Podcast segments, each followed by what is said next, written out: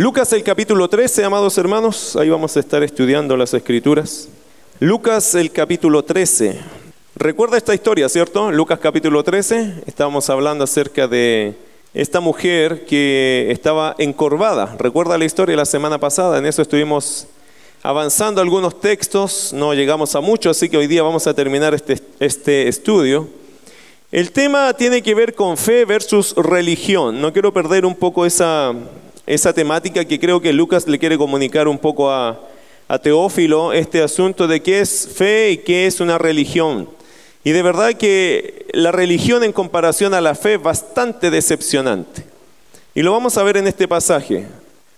Pero a modo de recuerdo, versículo 10 dice, enseñaba Jesús en una sinagoga en el día de reposo. Recuerda ese contexto, ¿cierto? Y había allí una mujer que desde hacía 18 años tenía espíritu de enfermedad y andaba encorvada y en ninguna manera se podía enderezar. Esto fue el contexto que contamos la semana pasada. Jesús estaba en una sinagoga, día de reposo, dos conceptos que a veces nosotros por cultura no tendríamos cómo saber de qué se trata. Cuando uno estudia la Biblia se da cuenta que sinagoga es un lugar que los judíos usaban regularmente para reunirse y hacer sus actos de adoración, leían la palabra, estudiaban la Biblia, oraban y a veces cantaban. Eso es básicamente lo que nosotros hacemos también en nuestros templos actualmente. Es, muy probable, queridos hermanos, que parte, gran parte del formato de una sinagoga se adoptó o se adaptó a la iglesia cuando la iglesia nació en aquellos años. Cuando la iglesia recién respiraba por sí misma, eh, probablemente la sinagoga fue como el molde que los apóstoles tomaron para celebrar el tiempo con el Señor. Ahora, esto era el día de reposo. El día de reposo, ¿qué es para un judío? El día de reposo es el día sábado. Reposo significa descanso. Y también tiene que ver con ese descanso. Hay un mensaje muy profundo en el día de reposo que tiene que ver con el descanso que Dios nos da de nuestras obras en Cristo. Ese es el reposo más grande que un ser humano podría tener. El reposo definitivo, final, que es cuando Cristo venga y haga reposar al mundo entero, pero hay un reposo que es espiritual, que tiene que ver con nuestra relación con Cristo. El hombre religioso trabaja, trabaja en su religión tratando de agradar a Dios. Pero llega un día de reposo. ¿Sabe cuál es el día de reposo de un religioso? Cuando conoce a Cristo, que es la esencia del reposo. Que ya no tiene que andar luchando por conseguir su salvación, lo cual nunca va a lograr. Pero cuando uno cree en Cristo, descansa de sus obras. Yo no tengo que insistir con mis obras para que Dios me acepte. El religioso cuando eso lo entiende, descansa no en sus obras, sino en la obra de Cristo, la obra suficiente y redentora. Eso es más profundo que lo que Jesús está diciendo acá en el sentido de que acá se está relatando solo el día. Pero el concepto del reposo es profundo en la Biblia, no es solamente el día sábado de descanso, esa es una figura bastante básica para después extender el tema del día de reposo en Cristo.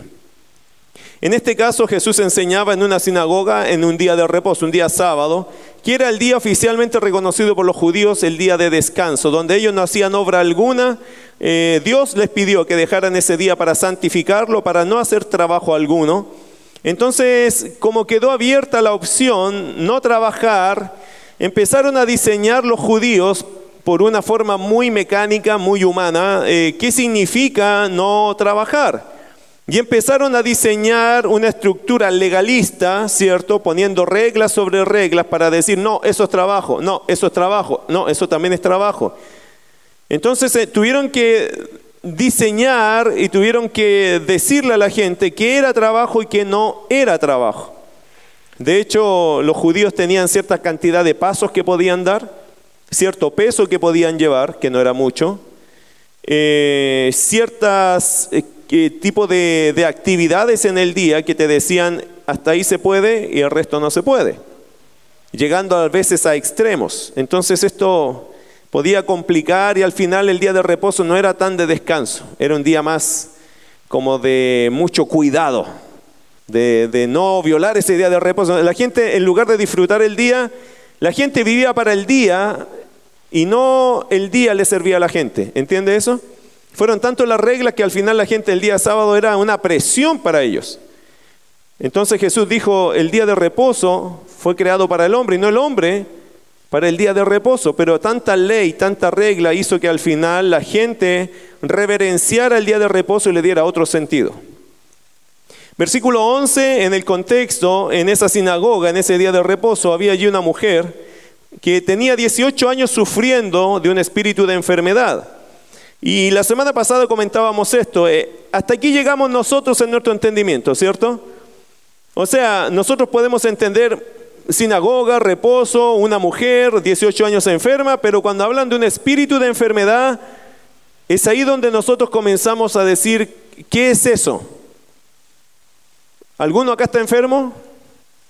Levante la mano si alguno está enfermo. Ninguno, están todos sanos. Qué bueno, hermano. Hay uno enfermo.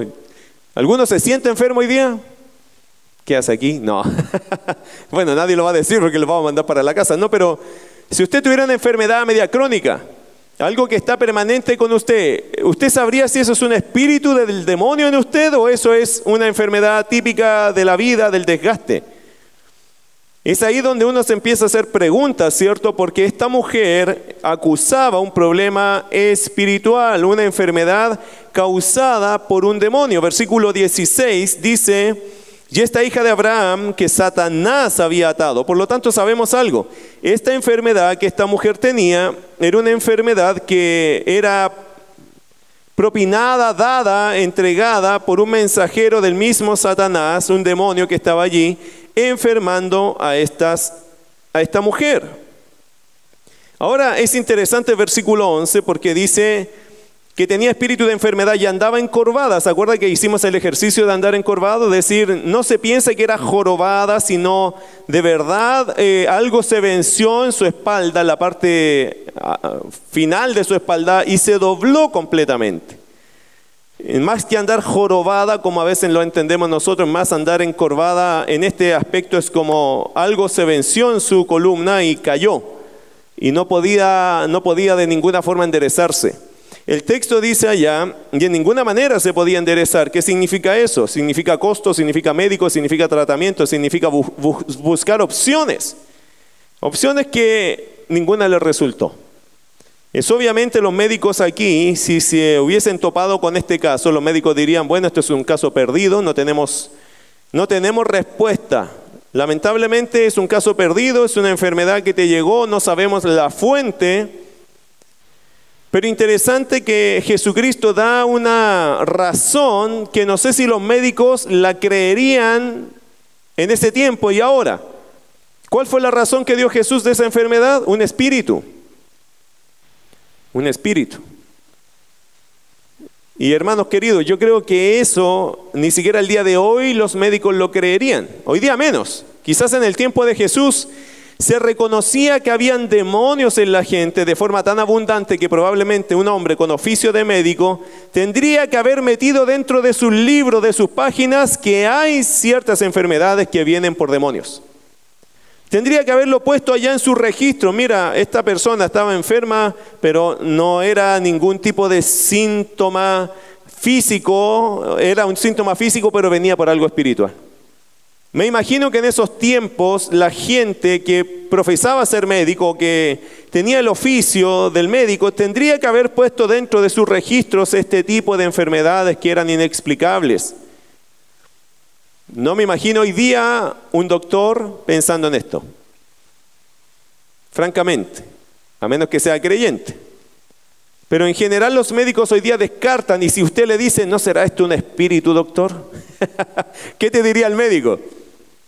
llamaría al otro médico, al psiquiatra, ¿cierto?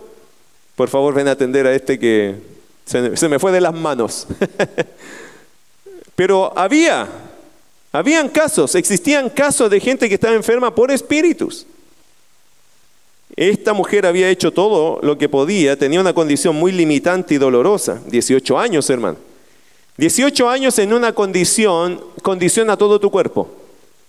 Esa es una gran y triste realidad. Ahora, eh, interesante, versículo 11, dice que en ninguna manera se podía enderezar, entonces no hubo forma de enderezarla.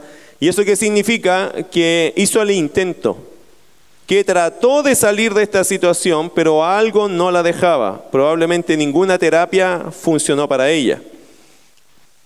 Ahora, queridos hermanos, siempre surge una pregunta. Y seguro cuando la veían a ella en esa condición tan triste, tan limitada, ella caminaba lento y, probablemente a todos le llamaba la atención esa mujer. Probablemente los niños querían acercarse y tocarla o salir arrancando. Causaba sensaciones extrañas en el, en el ambiente. Sin duda cuando la veían a ella surgía la pregunta, ¿qué habrá hecho esta mujer para recibir tal castigo? ¿No te pasa a ti que cuando ves situaciones así, pero muy extremas, dramáticas, te da que pensar? Seguramente la respuesta de cualquiera de nosotros al ver una mujer, un caso así, sería algún tipo de pecado grave o algún tipo de enfermedad desconocida lo agarró pobrecito de. En el tiempo de Jesús, probablemente la respuesta más común sería algún tipo de pecado tiene que haber cometido ella o sus padres. Esa era una respuesta muy típica en el tiempo de Jesús. Ahora, esto nos lleva, hermano, a lo que Jesús dijo anteriormente. Mire capítulo 13, versículo 2 al 5. Respondiendo Jesús les dijo, ¿se acuerda que esto ya lo estudiamos? Pero yo creo que nos lleva a esto, esta situación de la mujer, como que va en cadena la idea. Lucas 13, 2 al 5 dice, respondiendo Jesús les dijo, ¿pensáis que estos galileos, porque padecieron tales cosas, eran más pecadores que todos los galileos? Os digo no. Antes, si no os arrepentís, todos pereceréis igualmente. O aquellos 18 sobre los cuales cayó la torre de Siloé y los mató, ¿pensáis que eran más culpables que todos los hombres que habitan en Jerusalén? Os digo no. Antes, si no os arrepentís, todos pereceréis igualmente. Creo que Jesús nos está llevando de regreso a ese pensamiento. Amados míos, no toda y no siempre una desgracia obedece a pecados específicos de las personas. A veces somos muy juiciosos o prejuiciosos de gente que le está pasando mal o que le viene una tras otra y uno dice, ¿será su maldad? Su ¿Tendrá un pecado guardado, oculto? ¿Será que tiene una maldición encima? A mí se me han acercado creyentes, escuche este, esto, creyentes que, que, a veces le han pasado una desgracia tras otra y me dicen, pastor, no me habrán hecho un mal, no me habrán tirado un mal. Y me vienen con la pregunta, pastor, a los creyentes nos puede caer un tipo de brujería. Porque ellos mismos llegan a pensar, pero ¿cómo tan quemados? Quemado significa sin fortuna, ¿ok? Por si acaso, traducción eh, para mi, mi mala forma de expresarme. ¿Cómo tan quemados? ¿Cómo siempre nos pasa esto, después lo otro, después lo otro? ¿No será que alguien nos tiró un mal? ¿No será que alguien está haciendo una brujería en contra de nosotros? Hay muchos pensamientos en los corazones de las personas cuando le pasan cosas malas. Y uno empieza a cuestionarse si esto será una cosa que Dios permite, una cosa que el diablo está provocando. Y es difícil a veces saber la, respuesta o la razón. Pero no siempre y no todas las veces eh, una desgracia obedece a pecados específicos de las personas. Quiero que considere las siguientes realidades. Número uno, estamos en un mundo bajo maldición. ¿Es así? Sí, este mundo está maldito según la Biblia nos enseña. Estamos en un mundo bajo maldición con personas que no buscan a Dios. ¿Es así? Bueno, yo no tengo que inventarlo. Usted puede salir de aquí y ver que el mundo es un mundo condenado y es un mundo que no busca a Dios. Son las cosas que yo temo, por ejemplo, de mi sociedad. Mi sociedad hoy día hay un grupo que busca a Dios con pasión, con ganas y quiere saber de Dios, pero hay otro grupo que no quiere tener nada que ver con Dios, ni siquiera quieren escuchar que hay un evangelio. Quieren rechazar todo, toda autoridad que esté sobre ellos para decirles lo que tienen que hacer. Eso es lo que está pasando en nuestra sociedad. Casi estamos en dos grupos hoy día. Gente que es muy anarquista, gente que dice la religión, Dios, la fe, no estoy ni ahí con eso, no me interesa. Y hay otro grupo que dice la fe lo es todo. ¿En cuál grupo está usted? Y ya se va a dar cuenta que estamos en estos dos eh, universos, diría yo, muy distintos eh, dentro de un propio país, y eso está en el mundo entero. Estamos en un mundo bajo maldición, eso dice la Biblia, y con personas que no buscan a Dios definitivamente. Esto hace que el mundo sea un mundo peligroso. ¿Por qué? Porque está expuesto diariamente a la maldad del hombre y a la corrupción o deterioro de la tierra. La tierra también está maldita, está sufriendo.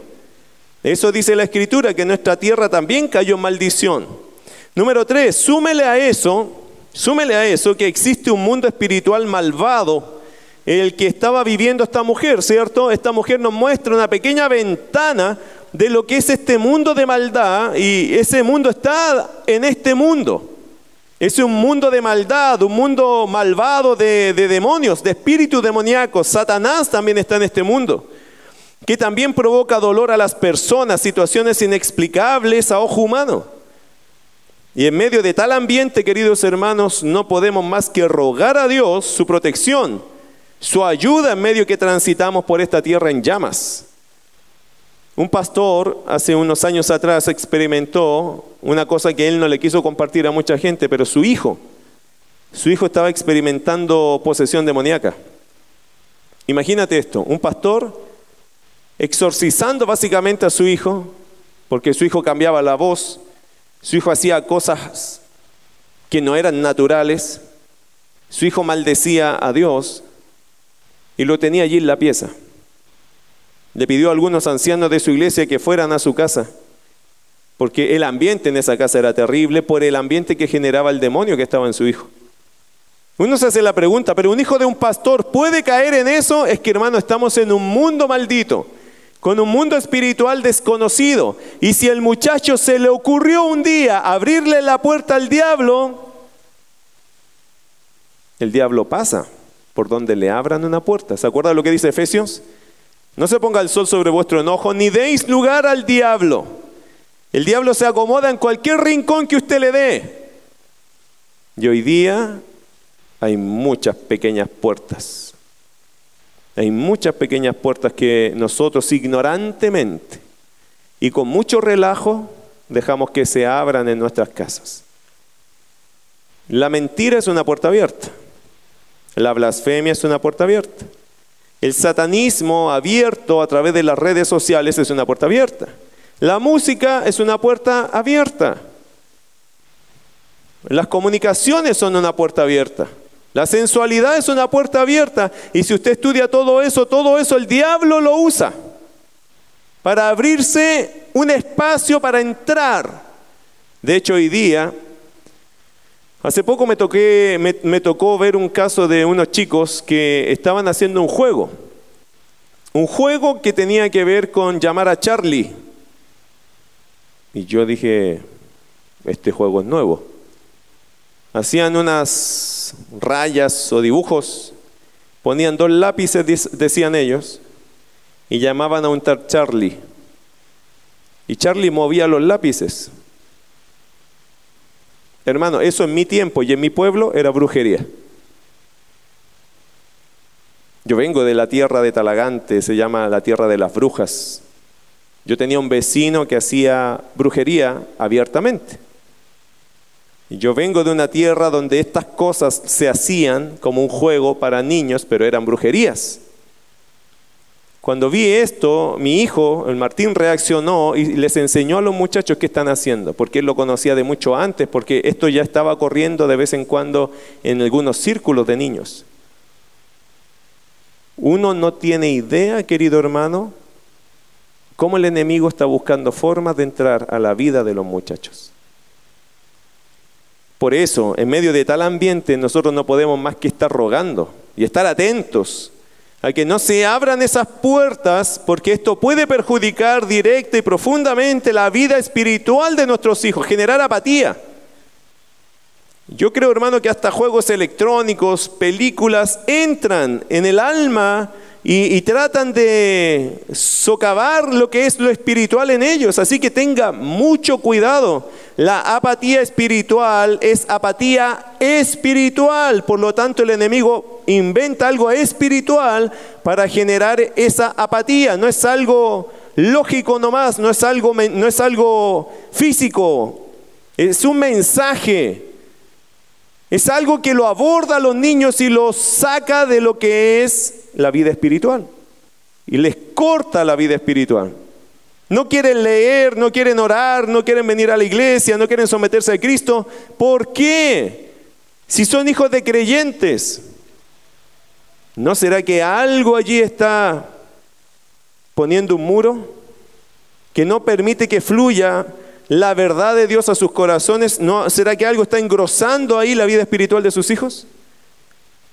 Hay que tener mucho cuidado. Nosotros tenemos que estar atentos a las cosas que ellos viven, que ellos experimentan, que ellos ven, que ellos escuchan. ¿Y se va a notar en qué? En una apatía espiritual. Bueno, hay muchas causales por las cuales el mal se puede presentar a una vida. El pecado solo es una de muchas opciones, así que si alguna persona piensa que esta mujer tenía un gran pecado en su vida, Podría haber sido como no. Hay muchas causales por las cuales eh, podría haber sucedido lo que le sucedió a esta mujer. Ahora, en el tiempo de Jesús, las personas al ver una situación como esta, inmediatamente daban por hecho que la persona recibió el mal, o por causa de sus padres o por su propio pecado. Mire Juan capítulo 9, vamos rápidamente allí. Juan capítulo 9, versículo 1 al 3. Dice, al pasar Jesús vio a un hombre ciego de nacimiento. Y mira lo que le preguntaron, Juan 9, 1 al 3. Al pasar Jesús vio a un hombre ciego de nacimiento y le preguntaron sus discípulos diciendo, Rabí, ¿quién pecó? ¿Este o sus padres para que haya nacido ciego? Respondió Jesús, no es que pecó este ni sus padres, sino para que las obras de Dios se manifiesten. ¿Nota eso? Qué interesante, mis queridos hermanos, esto, que en el tiempo de Jesús las personas pensaban que alguien que nació, por ejemplo, ciego, pensaban, ni siquiera suponían nada, solo asumían que inmediatamente había pecado, o en la persona o en sus padres, y por consecuencia del pecado de sus padres, este hijo nació ciego. Qué interesante eso. ¿Cómo responde Jesús? Versículo 3. Respondió Jesús, no es que pecó este ni sus padres sino para que las obras de Dios se manifiesten en él. Jesús abrió otra opción. Ni es el pecado de sus padres, ni es el pecado propio, sino para que las obras de Dios se manifiesten en él. ¿Qué significa eso? Que hay otra opción, no solamente pecado, sino también la expresión grande de la misericordia de Dios en el tiempo de Dios en esa persona. Eso es interesante. En resumen, Jesús en un día de reposo, vaya a Lucas 13 por favor, eh, cuando enseñaba en una sinagoga, resumiendo un poco, se involucra en un caso perdido, una enfermedad para los hombres incurable, lo cual él supo que no era tema físico, sino por causa de un espíritu de enfermedad traído, enviado por el mismo Satanás. Ahora versículo 12 al 13, el involucramiento de Jesús. ¿Se ha hecho alguna vez la pregunta, ¿qué necesidad tenía Jesús de meterse en este problema? Y yo a veces me pregunto, ¿por qué Jesús se mete en tantos problemas? ¿Para qué? Lo que pasa es que su corazón lo impulsa a meterse en estos problemas porque Él quiere ayudar. Nadie le está diciendo, oye, ¿sabes qué? Ni siquiera nadie le dijo, oye, hay una mujer aquí que está súper afligida. Ni Lucas eh, puede relatar de alguien que se le acercó diciendo, Jesús, ¿sabes qué? Aquí hay una mujer que tiene tantos problemas, ¿por qué no lo ayudas? No, eh, Jesús involucraba solo. Recuerden que Lucas ha comunicado que Jesús es el Hijo del Hombre. ¿Qué significa? Él es cercano al género humano.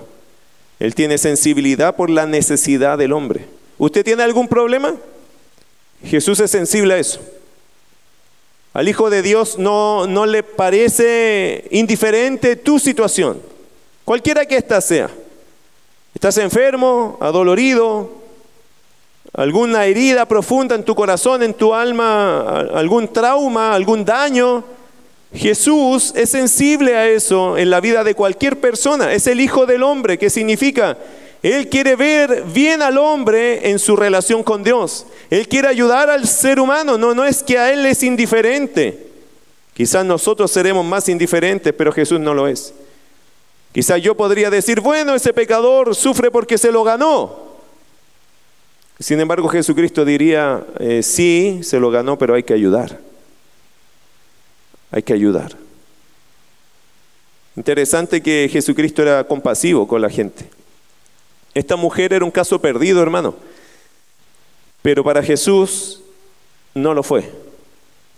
Además tenía un demonio, entre comillas, había un demonio ahí rondando, o sea, era un caso difícil, ¿no? 18 años más encima, ¿quién la iba a arreglar ahora? 18 años después, ya todos asumían que ella iba a vivir y morir así. Después de 18 años nadie pensaría que esta mujer tenía remedio. Bueno, mucha gente en nuestra sociedad se llega a pensar que no tienen remedio. No sé si alguna vez se lo han dicho a ustedes. Si usted nunca va a cambiar, o este nunca va a cambiar, o ella nunca va a cambiar. Y eso ha golpeado el alma de las personas, asumiéndose que es verdad, bueno, quizás nunca cambie. Pero en Jesús siempre hay una oportunidad. Esta es una cosa maravillosa, hermano. En Jesús siempre hay una oportunidad. No, no somos nosotros los hombres, nosotros nos quedamos cortos con eso, pero Jesús no. Jesús ha recogido gente de la calle. Jesús ha sacado a drogadictos. Jesús ha sacado mujeres de los prostíbulos y las ha hecho mujeres dignas. Y eso ha sido siempre. ¿Se acuerdan de Raab? ¿Cuál era el apodo de Raab? La ramera. Y Raab fue parte del linaje mesiánico. Porque su fe contó para justificación. Aquí no hay ninguno de nosotros que podría decir, no, yo era súper bueno, por eso Jesús me salvó. Al revés podríamos decirlo, que yo no sé por qué estoy aquí. Jesús es el único que no se queda corto en esto. Siempre Él puede ayudar. El involucramiento de Jesús. ¿Qué hizo Jesús? Verso 12. Cuando Jesús la vio, la llamó y le dijo, mujer, oye, tan fácil, Eres libre de tu enfermedad. Ah, hermano, Jesucristo se involucra inmediatamente, pero toma tres acciones. ¿Cuáles son? Número uno, vio. Cuando Jesús la, la vio. Y eso significa búsqueda. Acuérdense que el Hijo del Hombre vino a buscar y a salvar lo que se había perdido. Buscar, ¿qué significa? Ver, ¿dónde está? ¿Se te ha perdido alguna vez un billete? Todavía, pastor, no lo encuentro. Bueno, pero alguna vez se le ha perdido un billete por allí, en, el auto, en el sofá. ¿Qué haces para buscarlo? Te pones a mirar, ¿cierto? Y si el billete era de mucho valor, te pones de rodillas a buscar o vas a buscarlo por la calle. Casi lo quieres llamar así como al perro, ¿cierto? A ver si viene. Porque nosotros cuando perdemos algo que es de valor, para buscarlo tenemos que mirar dónde está. Jesús lo que hace es vio. Él entra a la sinagoga y ubicó a la mujer. ¿Qué significa búsqueda? Él la identificó, supo quién era y cuál era su situación. Dos, segunda acción, cuando Jesús la vio, la llamó. Esto te va a parecer interesante, pero te lo voy a comentar un rato más. Pero llamó significa compasión decidió involucrarse de forma directa con esta mujer, es decir, si hubiese estado aquí y estaba por allá en la mitad, le diría, mujer, tú, sí, ven. Eso es compasión, mis queridos hermanos. Decidió hacer algo por esta dolencia, esta situación, esta persona. Ahora, pregunta. Quiero que se haga una pregunta. Si Jesús la llamó, por efecto, esa mujer tenía que venir, ¿o no? ¿Por qué Jesús la hace caminar? ¿Se acuerdan cuando hicimos el ejercicio? ¿Cómo, caminaba esa mujer? ¿Podría haber venido corriendo? No. Tenían que esperar las personas, las mujeres en general en una sinagoga, me parece que tendían a sentarse atrás y adelante los hombres. Imagínense si hubiese sido así el caso, que ella estaba atrás y le dijeron, mujer, tú, sí, la última que está allá, ven, ven. Y empieza a atravesar todo el pasillo. ¿Qué pasa cuando ella viene? Los ojos de todos sobre ella. ¿Por qué la llama? ¿Por qué la llama? Creo yo que una cosa, ¿por qué la llama es para sensibilizar a todos los que estaban allá por lo que él iba a hacer. Por lo tanto, aunque suena así, Jesús la vio, la llamó y le dijo, aunque suena muy rápido, me parece que cuando la llamó, eso tomó tiempo hasta que ella lentamente se acercara a donde estaba Jesús. Y tercero, y le dice, la vio, la llamó y le dijo, y esta palabra hermano es poder, poder, ordenó el Señor Jesucristo al mismo Satanás liberar a esta mujer de su esclavitud. Solo Jesús puede tomar esta postura. El Hijo de Dios tiene poder para ordenar al mismo diablo desistir o renunciar a la posesión o al maltrato o opresión de un individuo. Por eso me encanta cuando dice, y dijo, mujer, eres libre de tu enfermedad. Se da cuenta que ni siquiera le pidió permiso a Satanás, sino que él ordenó inmediatamente. ¿Por qué? ¿Por qué? ¿Por qué él ordenó? Si estaba ahí el demonio. Porque Jesús es Señor. ¿De quién? De los hombres y de los espíritus. Jesús no tiene que preguntarle al demonio nada, solo le está ordenando, sale de esta persona. Mire, interesante, resultado. Versículo 13. Y puso las manos sobre ella, y ella se enderezó luego y glorificaba a Dios. Esto de poner las manos sobre ella, hermano, significa identificación. Siempre en la Biblia cuando alguien pone las manos sobre otra persona se está identificando con esa persona, dándole consuelo, como, como consolándola, sabiendo, entendiendo un poco su condición, como doliéndose por su condición. Y por eso, mis queridos hermanos, es tan intenso este pasaje. Y puso las manos sobre ella y ella se enderezó luego. El milagro sucedió inmediatamente. Dios obró no solo en sanidad, también en liberación espiritual, porque no se olvide que esta enfermedad era un efecto de un demonio en la vida de esta persona. En la versión de las Américas, la palabra se traduce cuando dice allá, y ella se enderezó luego, esa palabra luego significa o se traduce al instante. ¿Qué significa? Jesús la llamó puso la mano sobre ella, inmediatamente ella se sanó. Instantáneo. Eso es interesante, hermano. Ahora, ¿qué pasó en la vida de esta mujer en el versículo 13 al final? ¿Cuál fue su efecto? Y glorificaba a Dios. Pregunta, ¿qué es glorificar a Dios?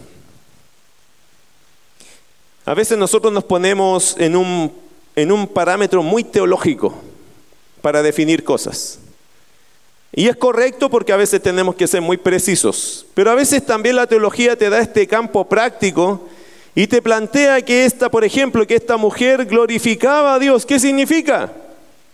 Seguramente, hermano, si ha estado 18 años encorvada, ¿qué es lo que más te gustaría hacer a ti una vez que ya te estiraste completo?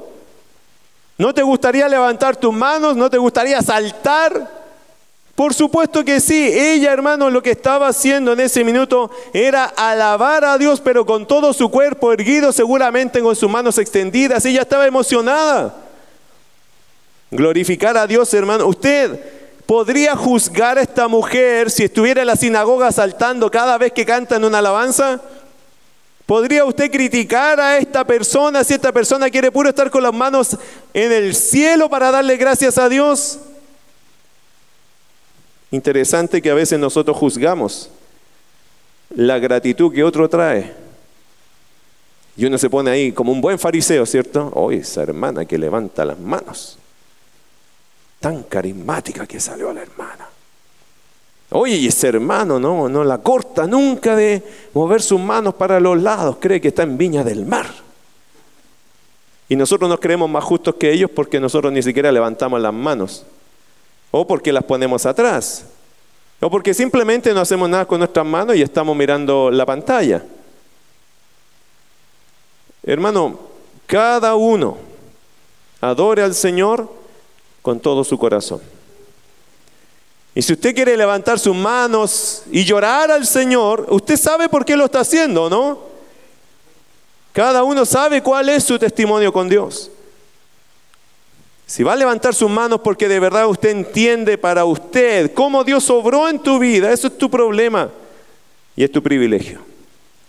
Cada uno de nosotros no debería detener su gratitud a Dios. no por lo menos por lo que me dirá el otro porque yo le estoy dando mi gloria a Dios.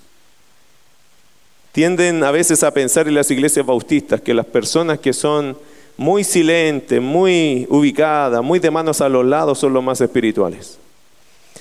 Eh, eso, hermano, no es así. Nadie ha dicho que tu estilo de manos abajo es lo más espiritual. Nadie lo ha dicho. De hecho, muchas veces nos enseñaron lo siguiente, no, es que la idea es que uno no lo haga como que la emoción te lleve. Usted cuando hace un gol, le hablo a los hombres, me imagino que la mujer aquí no tiene mucho esa, esa área, pero cuando hacemos un gol, ¿qué hacemos? ¿Cómo lo hace usted? Ah, gol, sí, no fue gol. Sí. Qué bueno. ¿Hace eso? Yo no. Se lo voy a gritar al otro equipo y, ya saben cómo celebro, ¿cierto? Me gozo, es un momento de gloria. Humana, pero gloria, en fin, para uno. Después nos hacen el gol al contra y nos matan la gloria. Pero no importa, pero en ese minuto uno estaba feliz, es como que algo logró en su vida. Esta mujer nadie la podría juzgar, que empezó a saltar, a levantar sus manos, quizá arrodillarse, agradecerle al Señor y no paraba de llorar, quizás lo abrazaba, lo besaba las manos, quién sabe. Pero en este contexto eso es glorificar a Dios. Ella estaba entregada y seguramente el Señor lo que le pidiera yo lo haría. Y ella lo haría con gozo, porque ella experimentó el poder sanador de Cristo en su corazón, en su vida. Interesante lo que ella hizo. Todo el mundo, hermano, ella quiso seguramente que todo el mundo viera, supiera que fue el Señor quien hizo ese milagro. Solo ella sabía lo trágico de su condición, lo doloroso, lo difícil que fue estar sometida al diablo. Al verse libre, lo primero que hace es dar gloria a Dios por su misericordia, por mirar su caso y atenderlo. Yo creo también, hermanos, que aquí hay una lección. Esta mujer igual creo que fue recompensada en su fe. ¿Por qué? ¿Dónde la encontramos a ella? En la sinagoga, ¿o no? Por lo tanto, ella, con su fe, entendía una cosa. Hay que ir a la casa de Dios. Pero en su caso podría haber sido mil veces justificable. ¿Qué le diríamos nosotros hoy día a una persona así? No, no vaya. No, no vaya porque es muy limitante su caso, quédese en su casa. Ella te hubiese dicho lo siguiente, no, no, no, no, yo voy. Es que sabe que no nos cabe en el auto, no se preocupe, si yo no le estoy pidiendo el auto, yo me voy caminando. Pero igual va a ir, sí, sí, porque yo creo que hay un, lugar donde Dios me puede ayudar, en su casa. Y ella fue, ella estaba allí. O a lo mejor ella tenía que pedirle favor a alguien que la llevara, pero ella se encargaba de eso. Me puede llevar porque yo quiero ir, porque ella entendía algo. En ese lugar puede que Dios tenga misericordia o me dé fuerza para seguir otra semana de vida en estas condiciones. Por eso creo yo, queridos hermanos, que la fe de esta mujer también fue recompensada. Insistir, insistir delante de Dios. Quizás ya no estaba pidiendo el milagro, quién sabe, pero sí estaba pidiendo fuerza, porque ella necesitaba fuerza. Muchas veces nosotros, hermanos, le damos poca importancia a esa decisión. Si usted necesita ayuda de Dios, venga a su casa. Venga a pedírselo. Solo usted sabe en qué está, pero venga. Nadie le está cerrando las puertas de la casa de Dios, entonces venga. Necesita la ayuda de Dios, venga a buscar la ayuda de Dios. Está bien, la teología y la Biblia dice que Dios está en todo lugar. También lo puede buscar en otros lugares, sin duda, pero venir a la casa de Dios es una es otra oportunidad más donde Dios puede hacer un milagro en mí. Venga. A veces usamos la teología para flojear. Como Dios está en todo lugar, ah, yo lo adoro de mi casa. Está usando mal la teología. Estás conociendo algo de la teología que te está sirviendo no para ser más espiritual, sino más vago en la fe. Que Dios esté en todo lugar nunca quitó que el pueblo de Dios se tenía que congregar. Amén. Que Dios tenga todo el dinero del mundo no significa que la iglesia no debe ofrendar. Amén. Que Dios es el que salva. Nunca ha dicho que la iglesia no tiene que salir a predicar. Amén. Querido hermano, entiéndase, la teología tiene que ser aplicada bien para que no nos perjudique en una aplicación terrible que a veces hacemos, totalmente fuera del contexto bíblico. Ahora, para seguir adelante, versículo 14.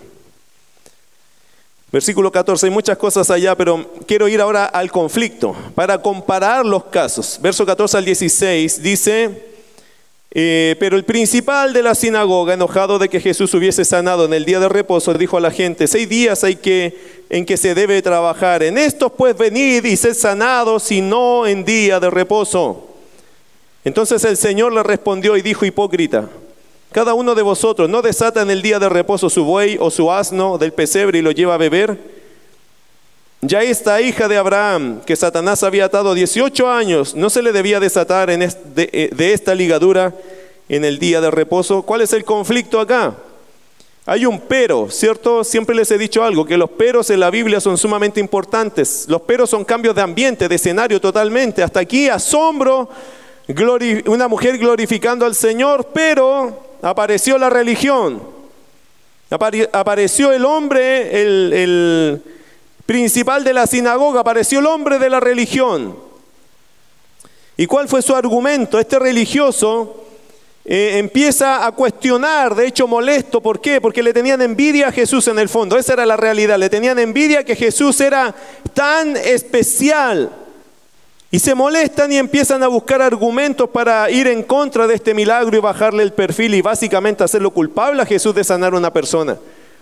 Seis días hay en que se debe trabajar. En estos pues venir y ser sanados, y no en día de reposo. ¿Qué te parece eso, querido hermano? ¿Notaste lo que acaba de pasar? Una mujer con 18 años estaba allí encorvada, el Señor la sana y este hombre le saca un argumento, le dice, oye, este no es un día para ser sanado. ¿Qué te parece a ti eso? ¿Te parece a ti que es correcto condicionar a Dios en el día en que Él decide hacer un milagro? Si Dios quiere sanar hoy, ¿acaso nosotros le podemos decir que no? ¿Rechazarías tú, por ejemplo, hermano, tú rechazarías un milagro de Dios por ser un día, según los hombres, no apropiado? La gente en el tiempo de Jesús tuvo esta costumbre como su convicción, que el día sábado no se sana. A mí me parece que esa costumbre era más, ¿sabe de quién? De los líderes religiosos de ese tiempo. Porque esta mujer no le dijo a Jesús, no, no, no, no, no, no, hoy día no se sana, mañana, mañana. No, esta mujer cuando Jesús le dijo eso, aceptó, recibió, no devolvió nada. Ella necesitaba ya ese milagro. Aquí vemos que fue la idea de los religiosos oprimiendo básicamente a su pueblo, pero ellos necesitaban de Dios la ayuda y estaban dispuestos a recibirla el día que fuera. Hermano, a Dios nosotros no le podemos eh, cuestionar, a Dios no le podemos condicionar nada. A veces somos tan religiosos que no, nos quejamos de lo que Dios está haciendo de forma milagrosa. Mi querido hermano, ¿acaso los milagros en este tiempo eran tan comunes en esta sinagoga? A mí me parece que no, porque esta mujer llevaba 18 años enferma. Por lo tanto, es un milagro impresionante. Tantos años ella enferma y Jesús abre la puerta para este milagro y el hombre la quiere criticar. Versículo 15 y 16. A esta mujer, mis queridos, nadie la pudo sanar, no hubo mano divina por 18 años. ¿Tendría que haber rechazado a Jesús cuando Él le ofrece sanarla? No, no. Mire versículo 15 al 16, cuando este hombre le pone ese argumento, le coloca ese argumento, ¿cómo lo trata Jesús a él? Jesús es tierno, ¿cierto? Jesús es amable, es un caballero, pero también es directo. ¿Y qué le dijo? Hipócrita. No, le dice, te pasaste. te pasaste. Me estás diciendo que sanar a esta mujer está mal hecho el día sábado. Cuando tú, ¿qué dice el verso 15? Cuando cada uno de vosotros ¿no desata en el día de reposo su buey o su asno del pesebre y lo lleva a beber? Mire qué interesante. Cosa curiosa. ¿Se acuerda que Jesús le dijo a la mujer, eh, Jesús la llamó? ¿Se acuerda que le dije que le iba a comentar algo de eso? Curioso. ¿Por qué Jesús llama a la mujer? Dos cosas pueden aparecer acá. Una, para que al venir la mujer la gente diga, wow, qué difícil condición. Pero ¿sabe cuál puede ser la segunda? Que Jesús, con la intención de Él decirle a los demás, de tener cuidado de romper el día de reposo, según su idea. Jesús ni siquiera caminó, porque les va a poner este ejemplo. Ustedes llegan y desatan su animalito para que tome agua, ¿o no? Ok, pero no caminan larga distancia, supongamos que están al lado de su casa bueno, yo la llamé, lo que hice, ¿qué fue? Ella vino, ella hizo su esfuerzo, su parte, y yo solo hice el desatar. ¿Qué tanto hice yo a diferencia de lo que ustedes hacen siempre con sus animales? Pero ustedes lo hacen por un animal. Yo lo hago por un alma que 18 años estaba siendo atacada por el mismo diablo. ¿Nota? Jesús no es que está en contra de todo un día de reposo, pero lo que Jesús está diciendo, pero esta no es la forma de un día de reposo. Esto no es. Lo que ustedes han enseñado del día de reposo, eso no es. Pero Jesús siendo, como creo yo, muy sabio, les hizo ver la misma acción. Ustedes el día de reposo hacen lo mismo, desatan, o sea, desatar ya es un problema. Si ustedes lo hacen siempre, no sean hipócritas. Yo lo único que hice fue desatar. No es lo mismo, pero a ti te parece mal que yo lo haga y tú también lo haces en día de reposo. La diferencia es que yo lo hice por un alma atormentada por el enemigo y dañada. Ustedes solo lo hacen por sus animales. Por lo tanto, ¿eso qué es? Hipocresía. Lo que tú haces acá es lo mismo que estoy haciendo yo aquí. La diferencia es que esta mujer ustedes nunca lo hubiesen podido desatar. Solo había uno que podía desatarla, Dios. Y aquí lo hizo. ¿Cuál fue el efecto de todo? Para terminar, versículo 17. Al decir él estas cosas, se avergonzaban todos sus adversarios, pero todo el pueblo se regocijaba por todas las cosas gloriosas hechas por él. Nota que aquí ya se empezaron a abrir las aguas. Los adversarios no podían ver nada bueno en Jesús porque los avergonzaba con sus grandes obras y argumentos. Pero había otro grupo que estaba fuertemente emocionado y agradecido por las misericordias de Dios. ¿De cuál grupo eres tú? ¿De los que se ponen a cuestionar al Señor, aunque ven sus milagros? ¿O de aquellos que glorifican a Dios por la persona de Jesucristo? Vamos a orar, ¿qué les parece? Amado Señor, gracias te damos por tu palabra. Hoy, Señor, estamos en tiempos especiales, distintos. Hoy, Señor, te agradecemos por tu palabra. En medio de luchas, Señor, en medio de ambientes a veces difíciles, tu iglesia sigue resplandeciendo. Y yo te ruego, Señor, que sea así. Que sea la predicación de tu palabra, que salga a las calles. Que sean tus hijos hablando de Jesús, Señor, porque de verdad lo único que va a cambiar la vida del hombre es Jesucristo. Siempre ha sido igual, Señor. En el fondo hay gente que hoy día, por una razón u otra, van a celebrar. Pero mañana el peso del pecado seguirá allí mismo.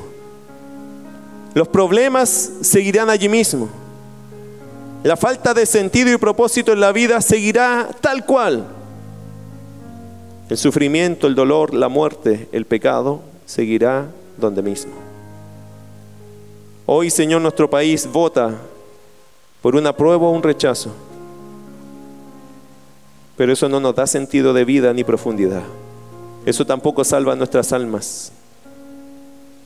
Eso, Señor, es el entretenimiento que tenemos los hombres para creer que vamos a construir algo mejor, cuando lo mejor es estar en Cristo. Porque no hay otra vida mejor que caminar con Jesús. Señor, que no se nos olvide nunca que nuestra labor en este mundo es predicar la palabra, hablar de aquel que cambia vidas. Porque no importando, Señor, lo que nosotros pensemos de esta votación, Hay una necesidad profunda en el ser humano y tiene que ver con arreglar sus cuentas con Dios. Hay pecados, Señor, que eso no va a cambiar, ni una cosa ni la otra. El pecado solo lo saca Cristo.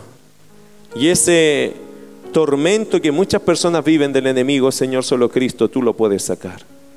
Vemos este ejemplo acá, Señor, y nos llena de esperanza saber que predicar el Evangelio es la clave, porque si Cristo está en una vida, Cristo sana, Cristo salva, Cristo cambia la vida de las personas. Tú haces nuevas criaturas, Señor.